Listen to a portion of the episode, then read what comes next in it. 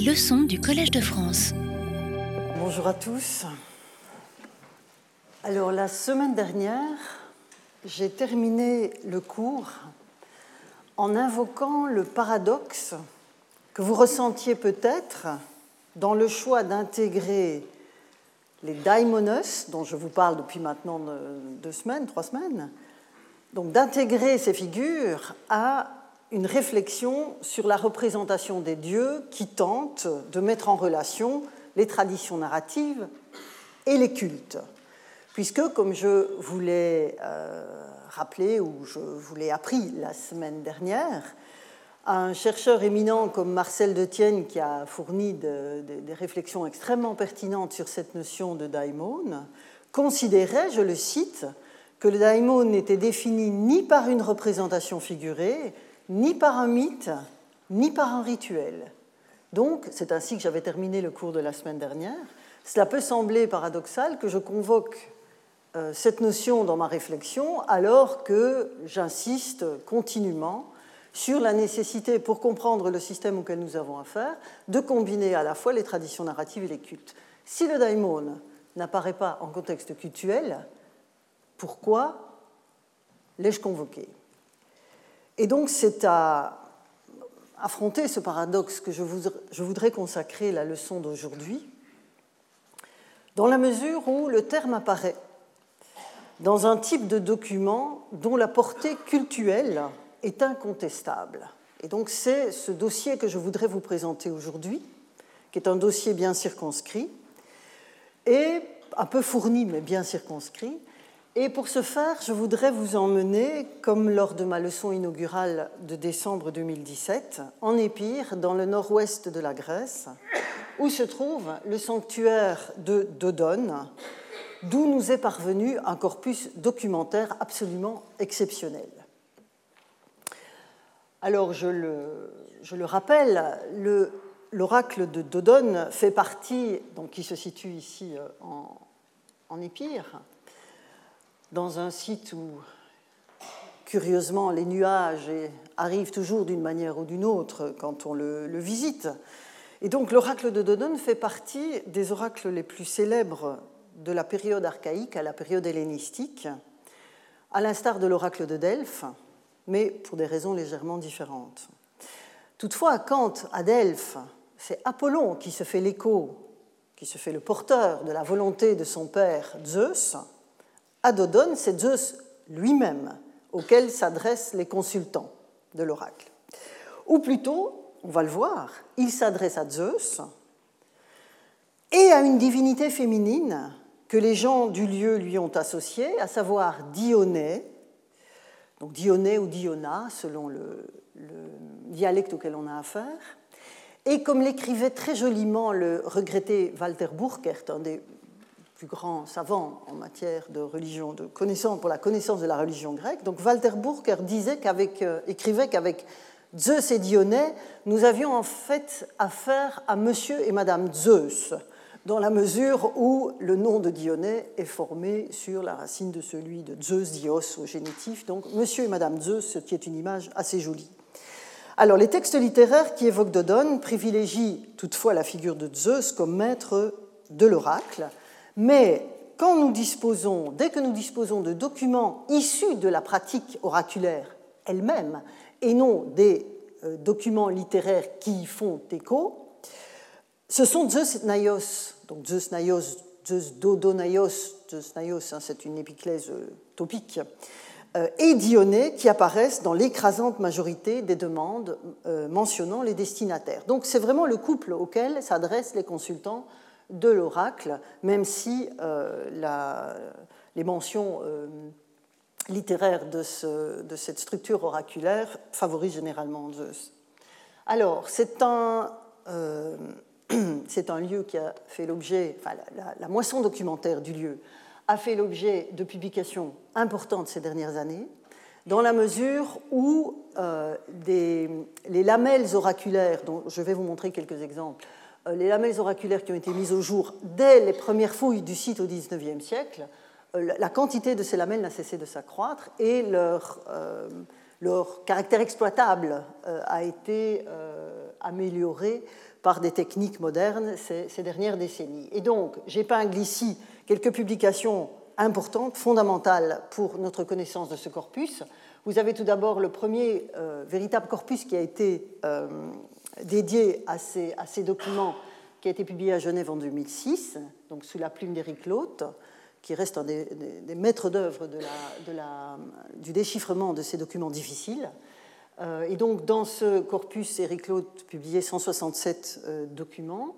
Euh, Esther Edino, dans euh, sa thèse, la publication de sa thèse, a ajouté quelques documents à cet ensemble et on a donné une interprétation. Et puis alors, ce qui a véritablement constitué un saut qualitatif, enfin surtout quantitatif, par rapport à ce corpus, c'est la publication par des collègues euh, grecs, dont vous voyez le nom à l'écran, de plus de 4000 documents associés à l'oracle de Dodon. Et donc, euh, quand vous euh, combinez la publication d'Éric Loth et celle de d'Akaris Vokotopoulou et euh, Christidis, on a vraiment là un, corpus absolument exceptionnel. Alors, Parker a donné un article très très important aussi sur le contenu de ces, de ces lamelles.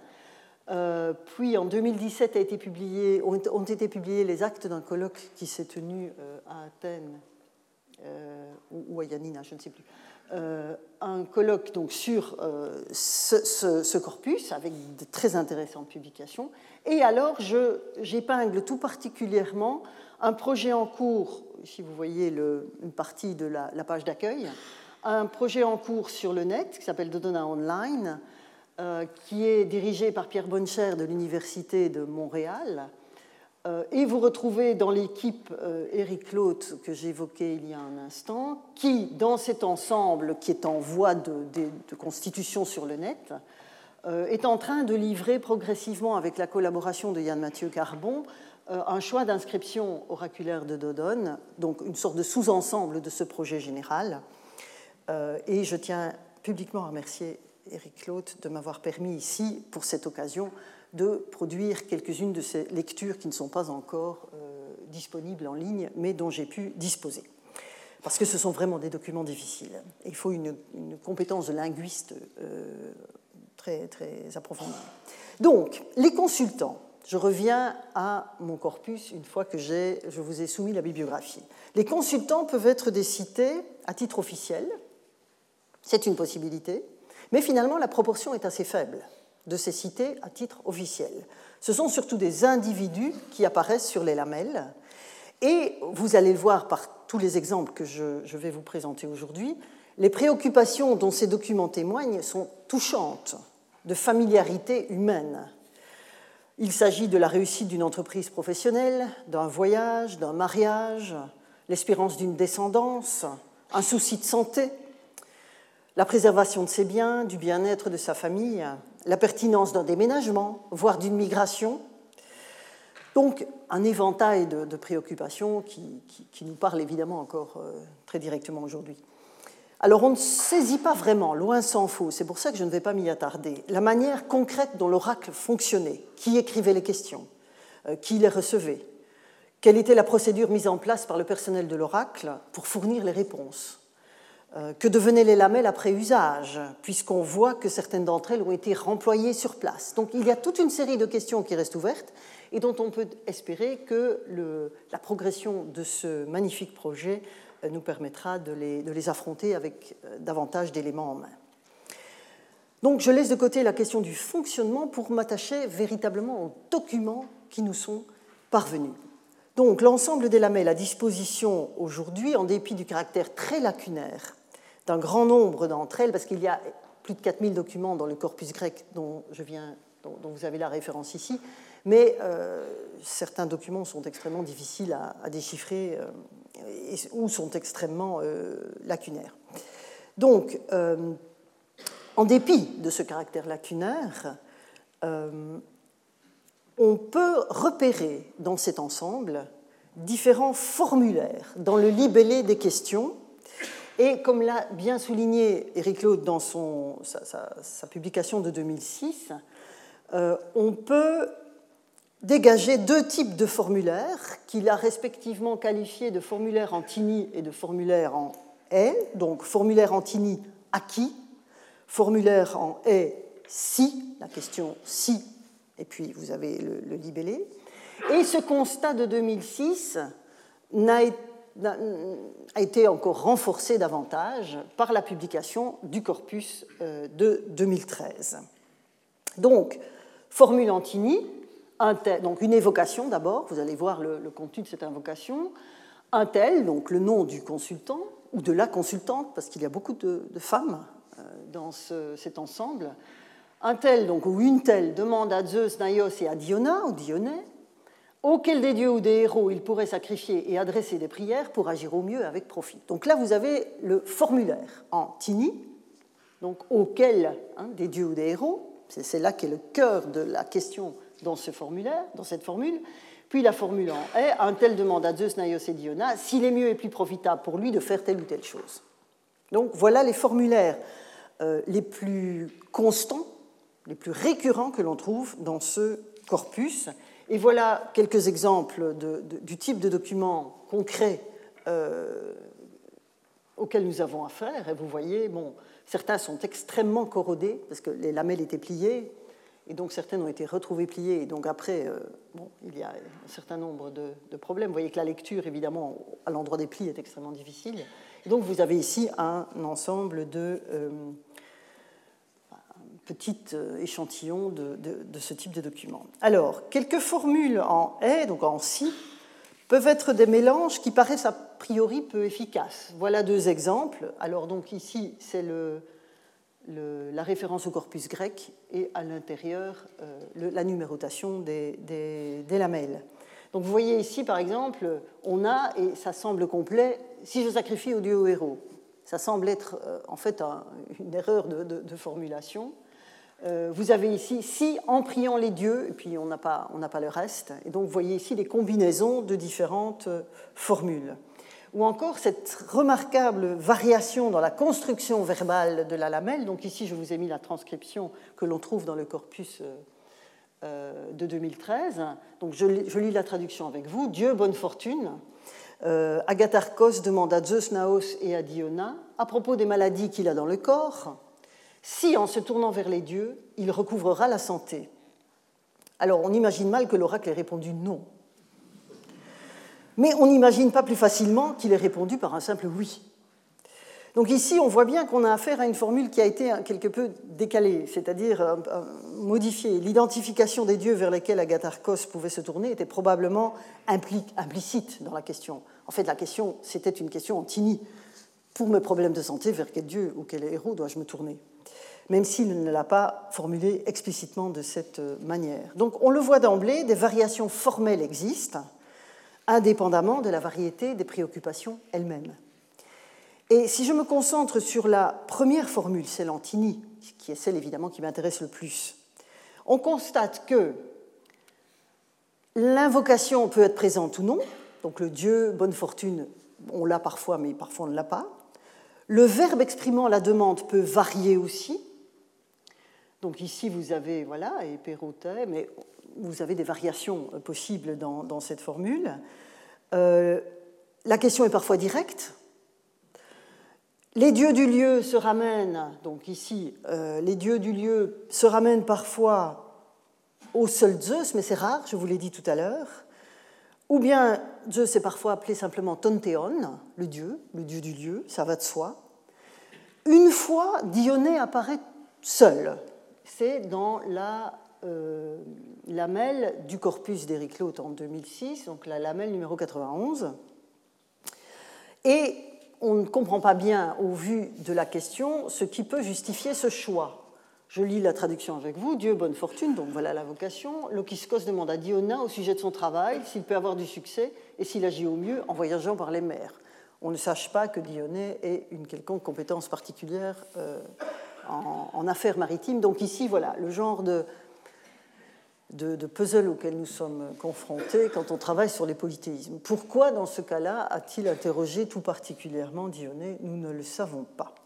Alors, toujours dans les variations de la formule Antini, euh, on a aussi différents verbes pour exprimer le rituel qui est à accomplir. Ici, vous voyez, vous avez l'expression loyon kai ameinon prasoy, mais vous avez euh, des cas. Voilà, je vous ai mis quelques, quelques cas différents ici en mettant chaque fois en évidence le verbe qui est, euh, qui est utilisé. Je lis les traductions avec vous. Ménès demande au Dieu, donc vous voyez là, pas, pas de Zeus, euh, Naios et de Dionée, c'est simplement Tontéon. Euh, Ménès demande au Dieu auquel des dieux euh, il faudrait rendre un culte, donc c'est comme ça que j'ai traduit Thérapeuein, pour agir au mieux. Le Dieu est censé savoir de quoi il s'agit. Euh, Dieu bonne fortune, Antiochos demande à Zeus et à Diona, là ils sont tous les deux, au sujet de sa santé, de celle de son père, de celle de sa sœur, lequel des dieux ou des héros il pourrait honorer pour que cela soit profitable et bénéfique. Et donc vous voyez ici, vous avez le verbe timan, qui est simplement la référence au fait de, donner, de rendre hommage. Et enfin, ici, vous avez euh, Ilascoma, et Dieu bonne fortune, Onésimos, demande à Zeus Naios et à Dionée, auquel des dieux ou des héros il doit, lequel, pardon, des dieux ou des héros il doit se concilier pour être en bonne santé, réussir. Là, on a, on a des lacunes euh, qui nous empêchent d'avoir une vision claire de, la, de la, fin de la rédaction de la tablette. Alors, ce qui m'intéresse tout particulièrement, vous l'aurez peut-être déjà pressenti, ce qui m'intéresse tout particulièrement dans cette formule Antini, c'est la détermination des catégories d'entités à honorer. C'est évidemment du pain béni pour moi, hein, qui travaille sur la catégorisation du divin, de voir cette articulation qui apparaît dans les lamelles de Dodone. Donc, détermination des catégories d'entités à se concilier, à honorer, auxquelles offrir un sacrifice, adresser une prière, car la caractéristique de cette formule de demande, telle que donc l'a reconstruite Éric Lotte, est qu'elle construit deux niveaux de requête en vue de l'accomplissement des attentes du consultant. Le premier niveau, c'est la consultation de l'oracle. Hein, c'est de cela que la lamelle témoigne.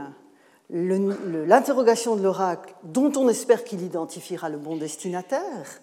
Et le second niveau, mais alors qui est implicite dans la requête, et la démarche rituelle elle-même qui sera accomplie à l'égard de l'interlocuteur divin ou héroïque qu'aura désigné l'oracle. Donc vous avez ces deux temps hein, qu'impliquent les textes en question.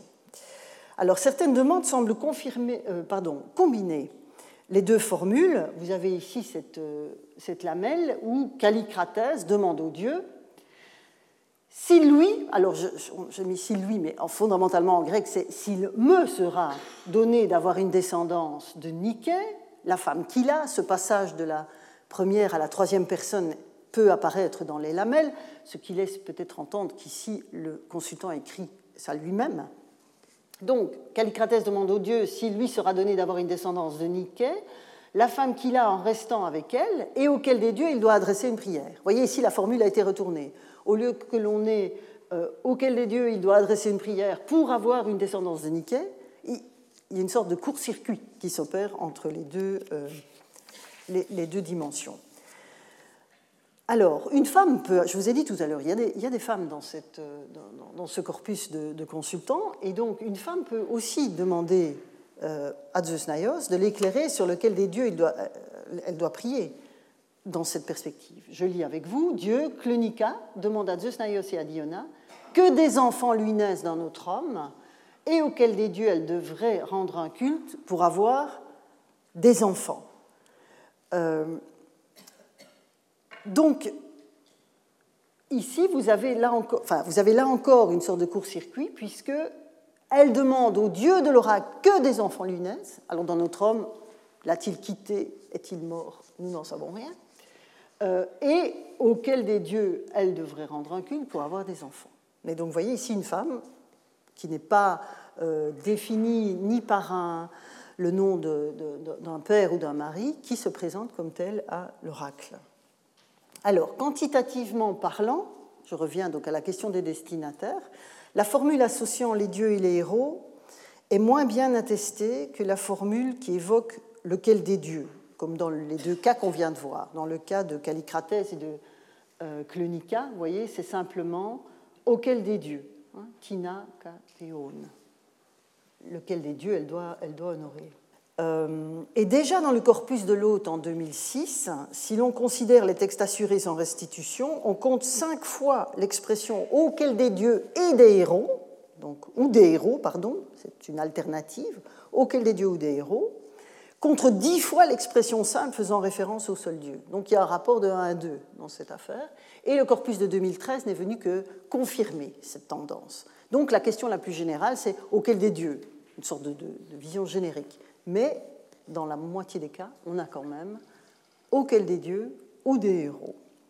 Quant à la chronologie des documents, hein, ce qu'on pourrait s'interroger, est-ce qu'il y a un effet de l'histoire sur ce choix de demander à quel dieu ou de présenter une alternative Mais en fait, la chronologie des documents ne permet pas de dessiner une quelconque évolution dans le choix de l'une ou l'autre expression, puisque les deux expressions sont attestées dès le début de notre documentation, donc dès le début des lamelles, euh, elles sont toutes deux attestées donc, euh, dès les débuts, à savoir de la fin du VIe siècle, début 5e, avant notre ère, jusqu'au IIe siècle, quand on finit d'avoir des lamelles à disposition.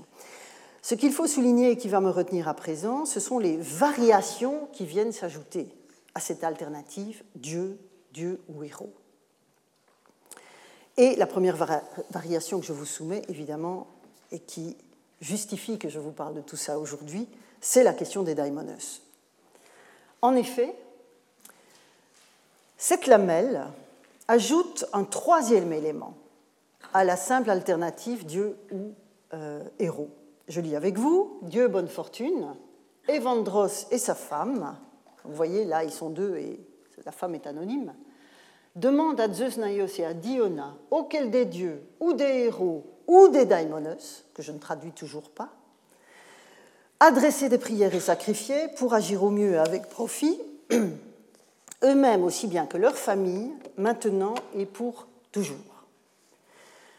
Alors, ce texte est connu depuis euh, longtemps, depuis l'édition des fouilles du site de Dodone par Constantin Carapanos en 1878, dans un ouvrage intitulé en français Dodone et ses ruines. Vous m'excuserez, mais j'aurais dû aller visiter l'oracle d'Odon pour savoir que faire pour ma santé. Et donc, euh, ce texte est, daté par Éric Claude des 3e, 2e siècles. Le document est donc bien ancré dans la période hellénistique. Or, avant cette période, un même type de catégorisation à trois éléments apparaît chez Platon dans des contextes qui ont des implications culturelles normatives. Et alors cette norme, évidemment, elle est très idéale, puisque ce sont, les lois de Platon qui nous présentent cette structure à trois éléments. Et j'avais brièvement évoqué la, semaine dernière déjà un passage des lois. Euh, souvenez-vous, pour vous montrer à quel point euh, la, dichotomie euh, olympien-actonien était finalement très réductrice au vu de la variété des catégories que euh, nous avons à disposition, par exemple dans les lois de Platon. Mais ici, c'est juste pour vous rappeler qu'on a déjà vu passer ces, éléments. Alors, on retrouve évidemment les trois éléments, mais ce qui m'intéresse surtout, aussi bien dans les lois que dans la République, c'est la, mise en, schéma presque, enfin en tout cas c'est celle que je vous propose, euh, des, des, théoi, des daimonos et des héroes, voire les, les, héros sont parfois simplement qualifiés d'enfants de Dieu, hein, donc sont les demi-dieux, les héros en tant que fils d'un dieu, d'une divinité fils d'un ou d'une mortelle. Et en fait, quand Platon organise euh, les, les, cultes et les honneurs à rendre au sein de sa cité idéale, il évoque ces trois catégories il évoque ces trois catégories. Et ici, évidemment, à ce stade, je ne parle absolument pas de la notion de daimon philosophiquement chargée telle qu'on la trouve aussi chez Platon. Ici, je m'en tiens à l'ancrage cultuel qu'il met en place dans la manière dont il pense les honneurs divins au sein de sa cité idéale. Et donc, quand il pense ces honneurs, il juxtapose hein, les dieux, les daimonos, les héros, euh, et donc vous avez ici, vous voyez, différents exemples qui soutiennent ce, euh, point de vue. Alors, avant euh, Platon, un tel cursus honorum, j'ai repris l'expression de l'ouvrage de Timothine, la démonologie platonicienne, qui a été publié en 2012 et dont vous avez la référence complète sur une diapositive antérieure dans le cours, mais je trouvais que l'expression était très heureuse, un cursus honorum entre les dieux, les daimonos et les héros.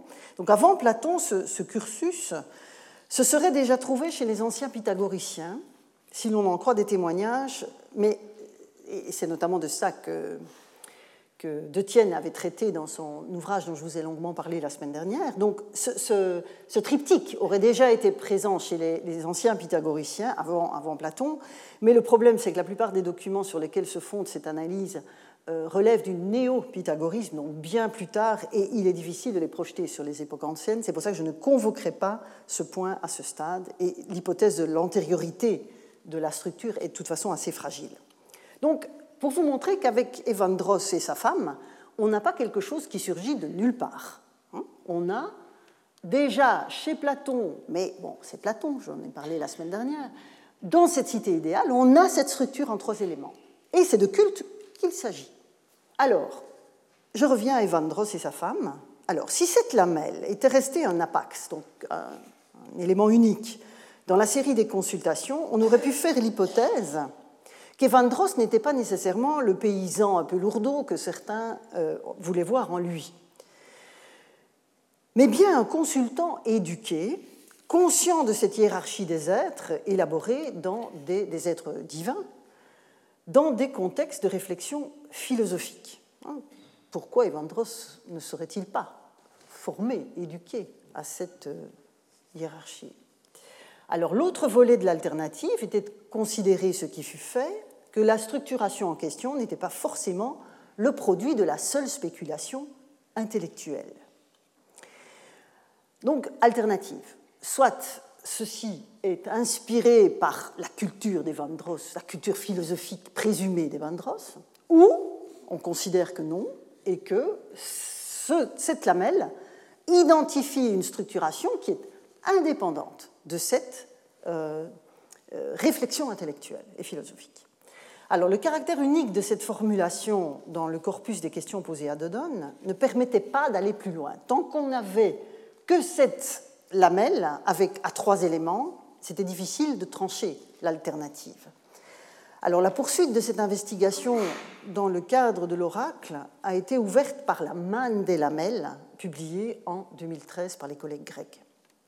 Et je voudrais vraiment saluer cette publication euh, qui, ouvre des, perspectives tout à, fait, euh, tout à fait remarquables. En effet, donc, il s'est avéré que deux autres lamelles, dans ce vaste corpus de plus de 4000 éléments, faisaient apparaître les daimonos dans une question formulée en tini, hein, pour reprendre l'expression d'Éric Claude. Alors, voilà une des nouvelles lamelles qui présente cette structure. Je lis avec vous. Dieu, donc voilà la vocation, Dieu, d'Amainetos à propos de Proxénos. Donc là, on n'a pas, on qu'une partie de la formule. Là, vous voyez, on n'a pas le verbe de la question, on n'a pas euh, le destinataire de la question. Dieu d'Amainetos, à propos de Proxénos, comment il réchappera de Mélitéia et auquel des dieux ou des daimonos adresser des prières pour qu'il en réchappe rapidement et qu'il apporte un présent Donc vous voyez, c'est quelque chose d'assez spécifique. Là, on sort un peu de la formule. Elle est adaptée. Alors, donc il s'agit, vous l'aurez remarqué, d'une consultation par procuration. Un certain Proxénos, qu'on ne connaît absolument pas, est retenu en Thessalie, hein, dans euh, cet endroit, pour une raison indéterminée, hein, rien n'en est dit, mais suffisamment contraignante et urgente pour qu'il requiert une aide suprahumaine afin d'en réchapper rapidement. Et cette fois, vous remarquerez que l'alternative s'opère entre l'un des dieux et l'un des daimonos, destinataires des prières, sans référence au héros. C'est également le cas sur cette lamelle, elle aussi ajoutée au corpus par euh, la publication de 2013. Et là, on a donc une, une question en mais qui est une question directe et auquel des dieux, alors est-ce que ça fait suite à une autre demande? On n'en sait rien, mais on a un cas là qui commence la, question, et auquel des dieux ou des daimones sacrifiés pour agir au mieux et avec profit. Donc nous avons toujours affaire à la formule Antini et à l'alternative d'une prière ou d'un sacrifice adressé à un dieu ou à un daimon. Une autre lamelle, toujours donc dans ce nouveau corpus de 2013, pourrait avoir mentionné une alternative entre daimonos et héros, mais vous voyez qu'elle est beaucoup plus lacunaire. C'est pour ça que je vous ai mis le, dessin qui lui, est attaché. Alors, la restitution me semble assez probable et j'étais très heureuse qu'Éric Claude me la confirme. Euh, en, bon connaisseur de, de, ce corpus. Et donc, je lis la traduction avec vous, qui est celle de Eric Claude, mais que j'ai modifiée à la dernière ligne. Dieu, bonne fortune, donc nous sommes en, pays connu. Dieu, bonne fortune. Dit Caïos demande au Dieu, à propos de son salut et de sa santé, si la maladie dont il souffre, alors est grave, mais c'est dans la restitution, et quelle est cette affection Hein, mais là aussi, est, on peut supposer que c'est ça qu'il demande, puisqu'il interroge à propos de sa santé, et lequel des daimonos ou des héros il doit se concilier et se donner comme protecteur, ça c'est une formule tout à fait inusitée dans le corpus, alors on peut supposer que c'est pour recouvrer la santé. Bon. Donc vous voyez trois lamelles qui viennent s'ajouter à celles des Vandross et nous permettent d'être un peu plus sûrs de nous dans l'interprétation de, euh, de, cette formule. Et donc ce, petit corpus appelle deux remarques. La première touche à l'hypothèse que je vous ai présentée d'une influence philosophique de la catégorisation à trois composantes, Dieu, daimonos, héros, dans la lamelle des Vandross. Les deux, voire les trois nouvelles lamelles, semblent l'exclure, puisqu'on n'a pas de catégorisation à trois éléments, mais bien à deux éléments avec le daimon. Une fois avec le, deux, pardon, deux fois en alternance avec les dieux, une fois ici avec le, les héros.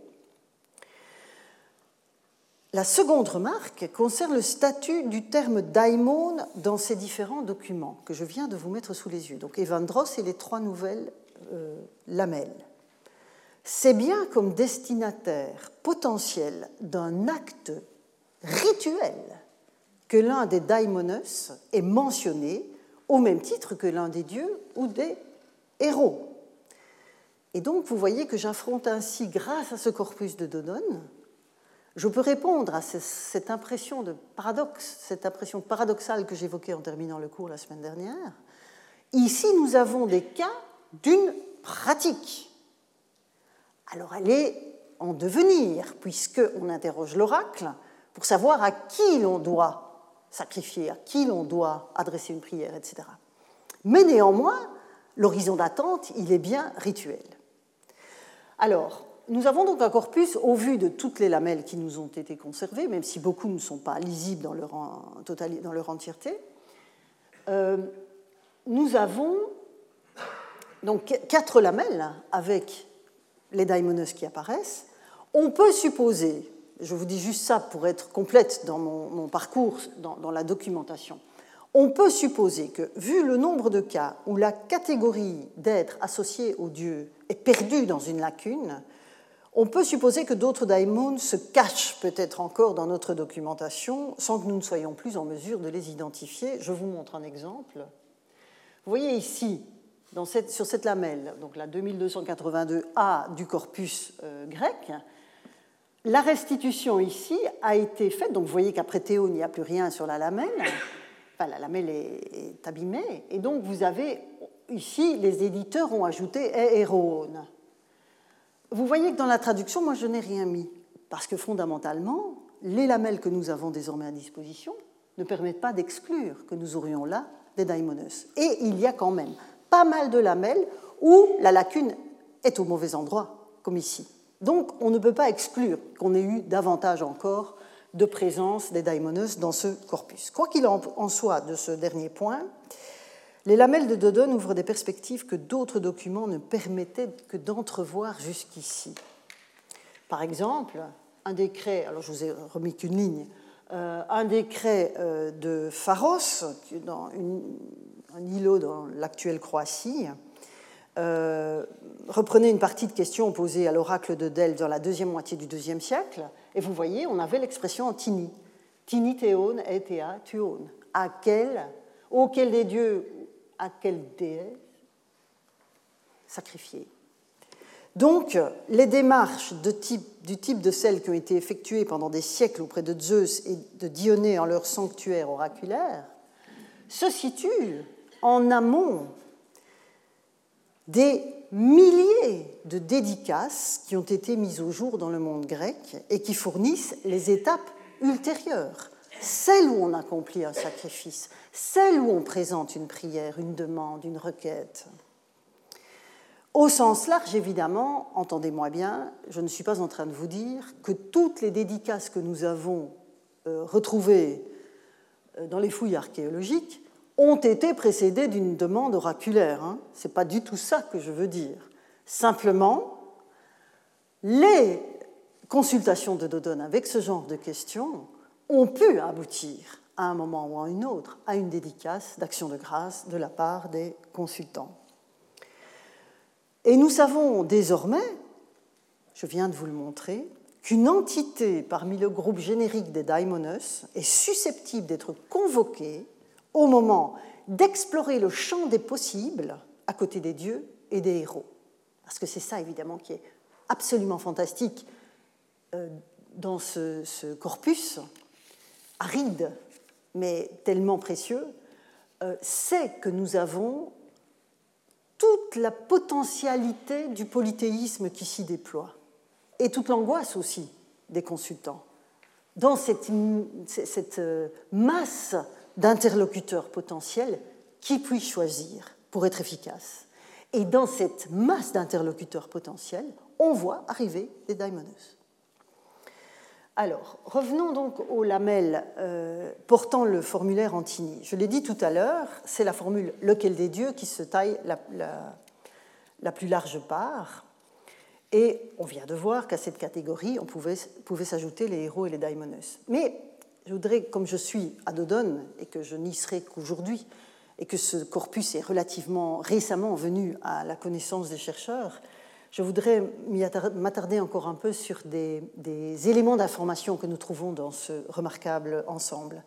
En effet, le corpus de 2013 a révélé que les consultants avaient fait la preuve d'une créativité euh, intéressante dans l'évocation des catégories de destinataires de leur dévotion avec diverses formules qui dépassent Dieu ou démon, ou Dieu tout seul, même Dieu, daimonos, héros. Et je voudrais euh, jeter un œil avec vous euh, sur cette créativité euh, qui est au cœur même du fonctionnement du polythéisme grec que j'essaie d'élucider en votre compagnie.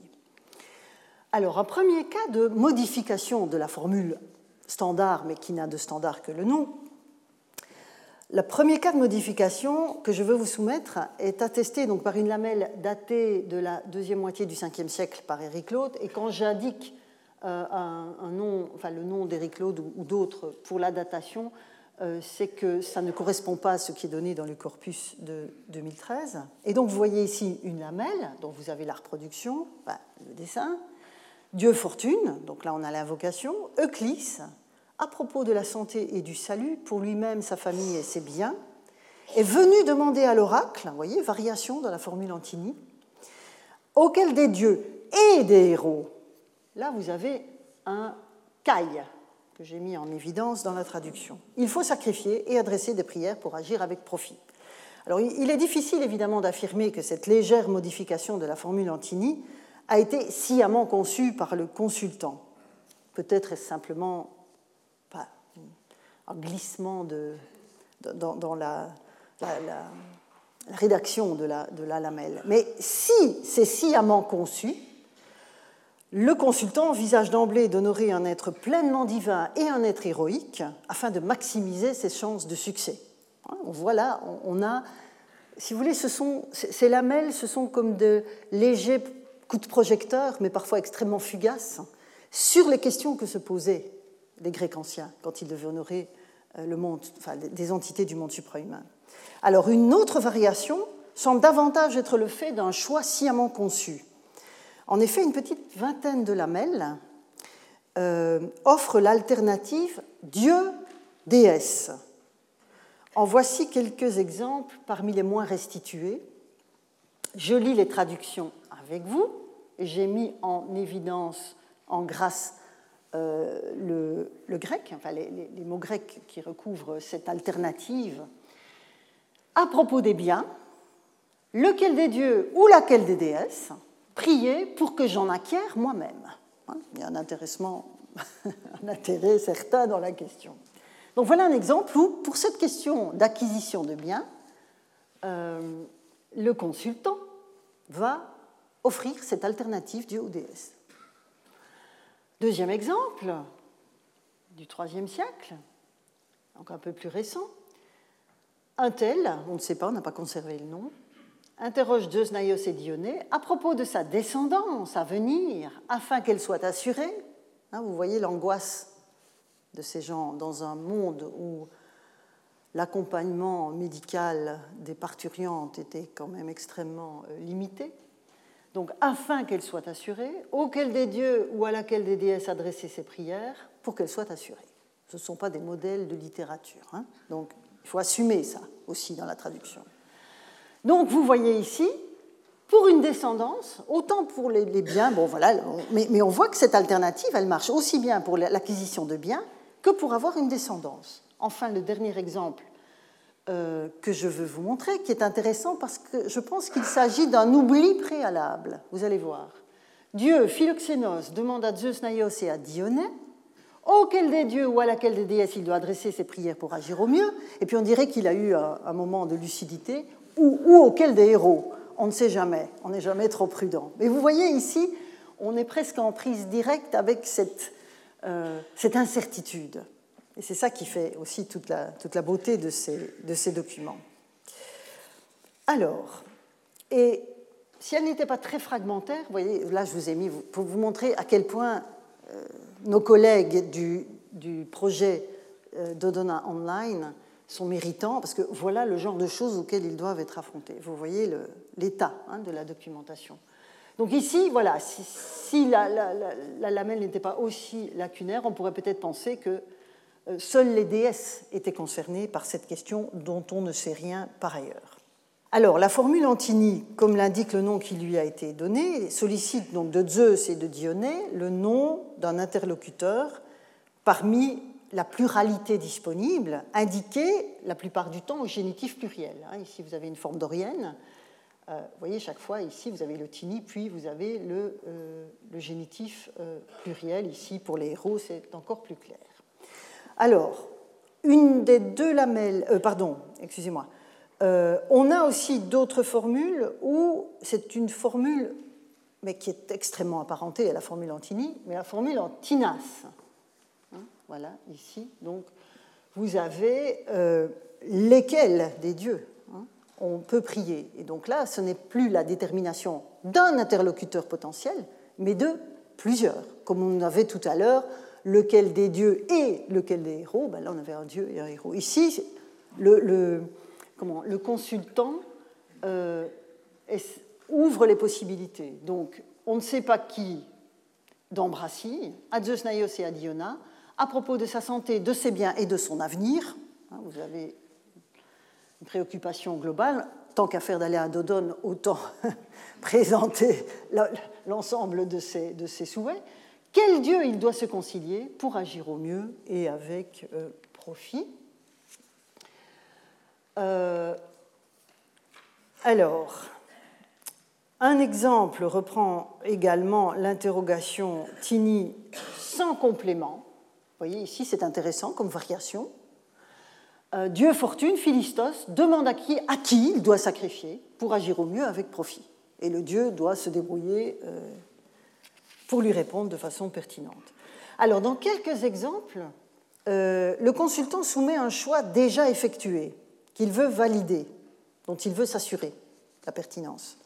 C'est peut-être le cas de cette question posée par plusieurs consultants. Vous voyez ici, on a un participe pluriel, donc plusieurs consultants assument la question, mais malheureusement, elle est extrêmement lacunaire.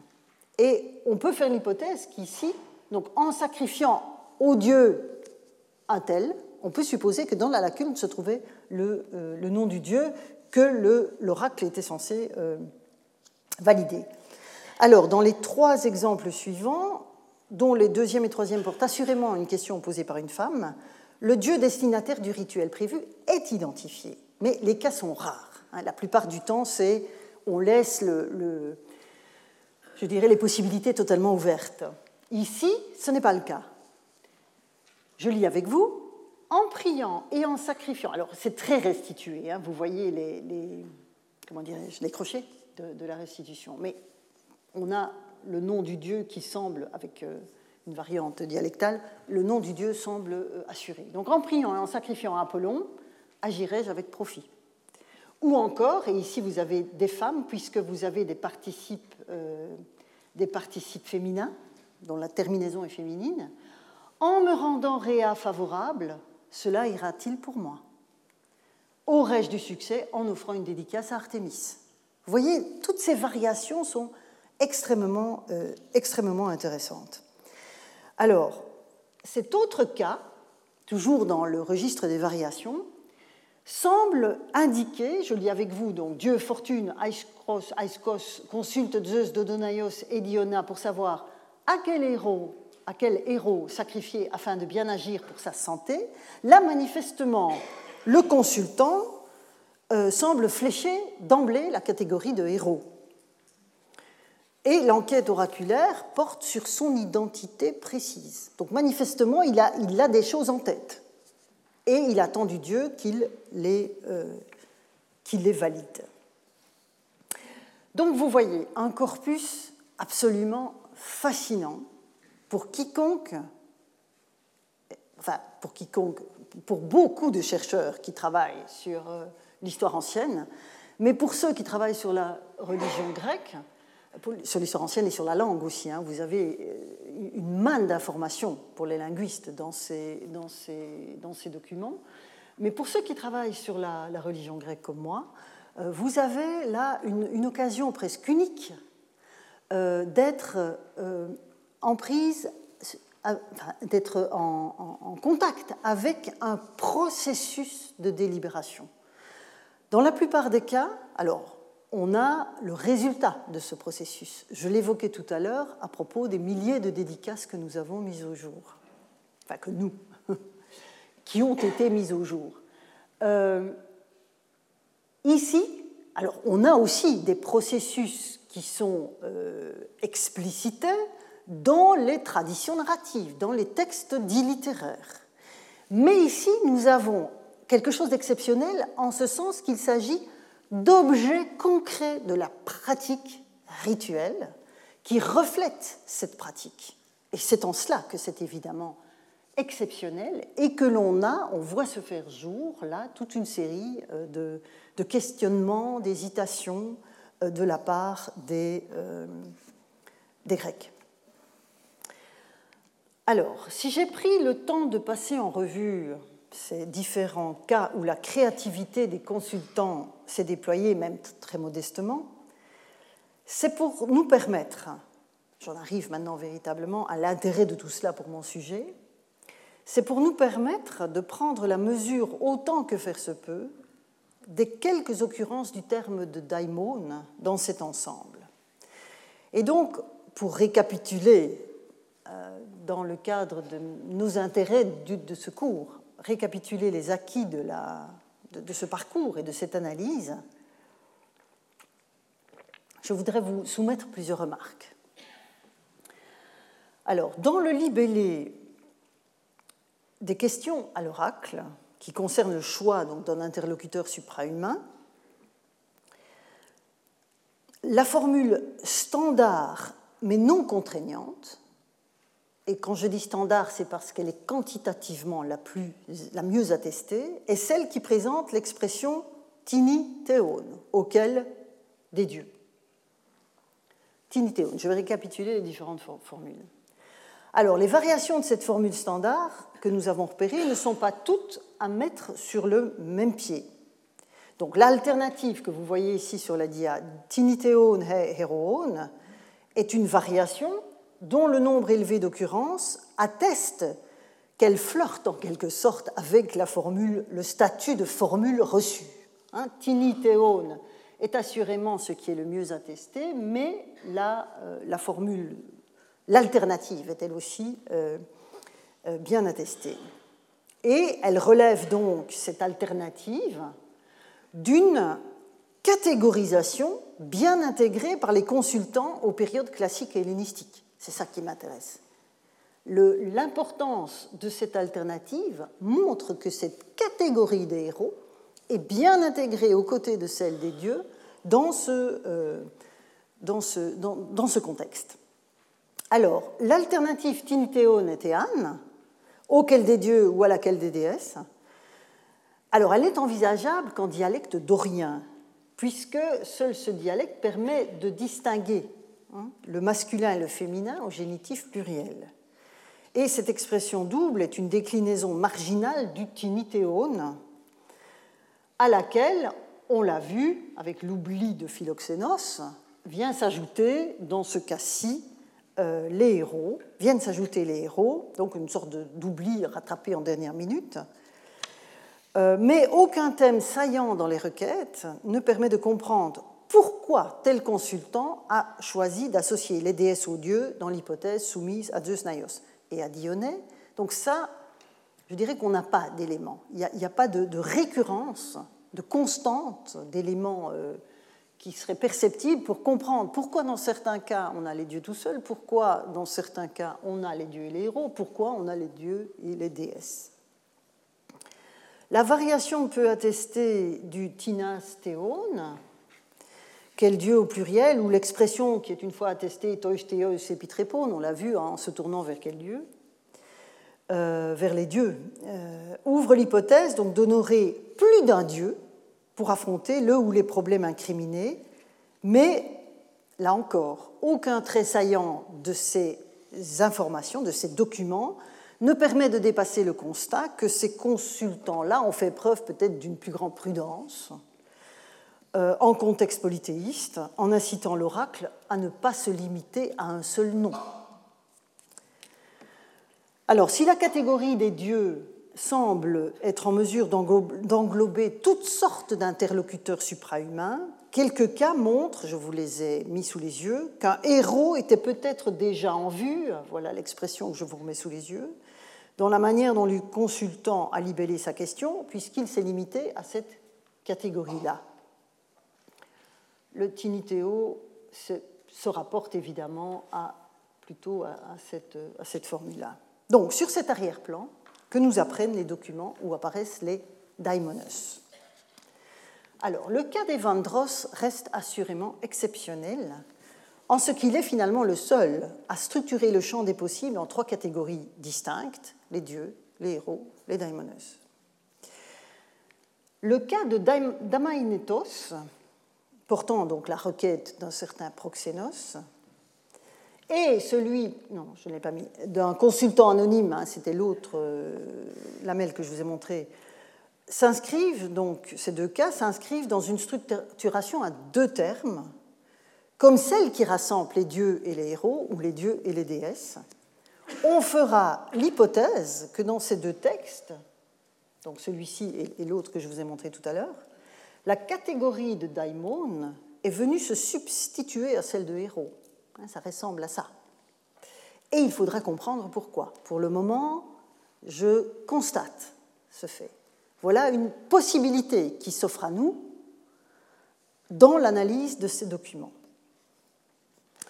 Donc, quoi qu'il en soit de cette dernière question, que je laisse ouverte pour l'instant, parce que c'est l'enquête globale qui nous permettra de la reposer le moment venu, ces textes, et c'est ça évidemment qui m'intéresse de, souligner aujourd'hui, ces textes attestent que la notion de daimon n'est pas indépendante de toute épaisseur cultuelle, du moins dans l'intention de celui qui souhaitait clarifier auprès de l'oracle de Dodone les termes de son commerce avec le monde suprahumain, puisque nous avons affaire à des intentions Hein, dans le cas de ces documents.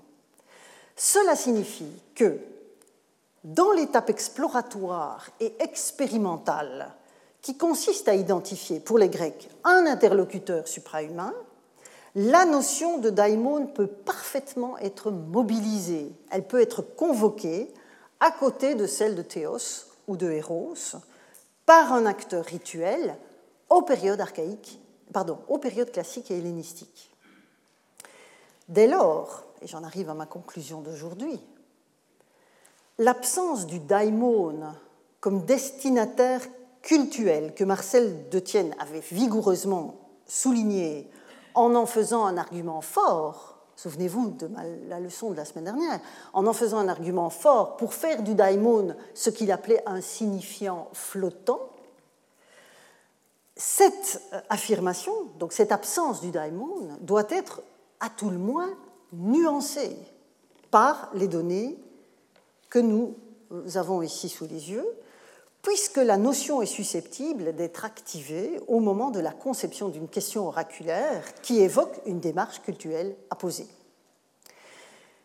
Évidemment, il nous faudra comprendre dans les semaines qui viennent pourquoi les phases d'actualisation, de concrétisation des démarches en question ne mobilisent pas la notion comme telle dans la documentation. Parce que là, euh, De Tienne a raison. C'est-à-dire que quand vous regardez ces milliers de dédicaces que j'évoquais tout à l'heure, hormis dans certaines dédicaces métriques qui renvoient à de la poésie, on n'a pas la notion de daimon comme telle. Il faudra donc comprendre pourquoi cette notion comme telle n'apparaît pas dans nos documents, alors que dans les intentions de ceux qui se préparent à honorer une entité suprahumaine, cette notion est susceptible d'arriver. Pas très souvent, je vous l'accorde, au vu de l'ampleur du corpus que j'ai évoqué et les quelques éléments que je viens de vous soumettre, mais elles sont là. Ces occurrences sont là. Et donc, il faudra comprendre pourquoi ces phases d'actualisation ne mobilisent pas la notion comme telle dans la documentation qui parle des cultes effectivement, des actes de culte effectivement posés, que ce soit à l'échelle des collectivités ou des particuliers. Et dès la semaine prochaine, nous allons reprendre le fil de l'investigation en partant des textes littéraires et nous commencerons, comme de juste, par Homère. Je vous donne donc rendez-vous dans une semaine. Retrouvez tous les contenus du Collège de France sur www.colège-2-france.fr.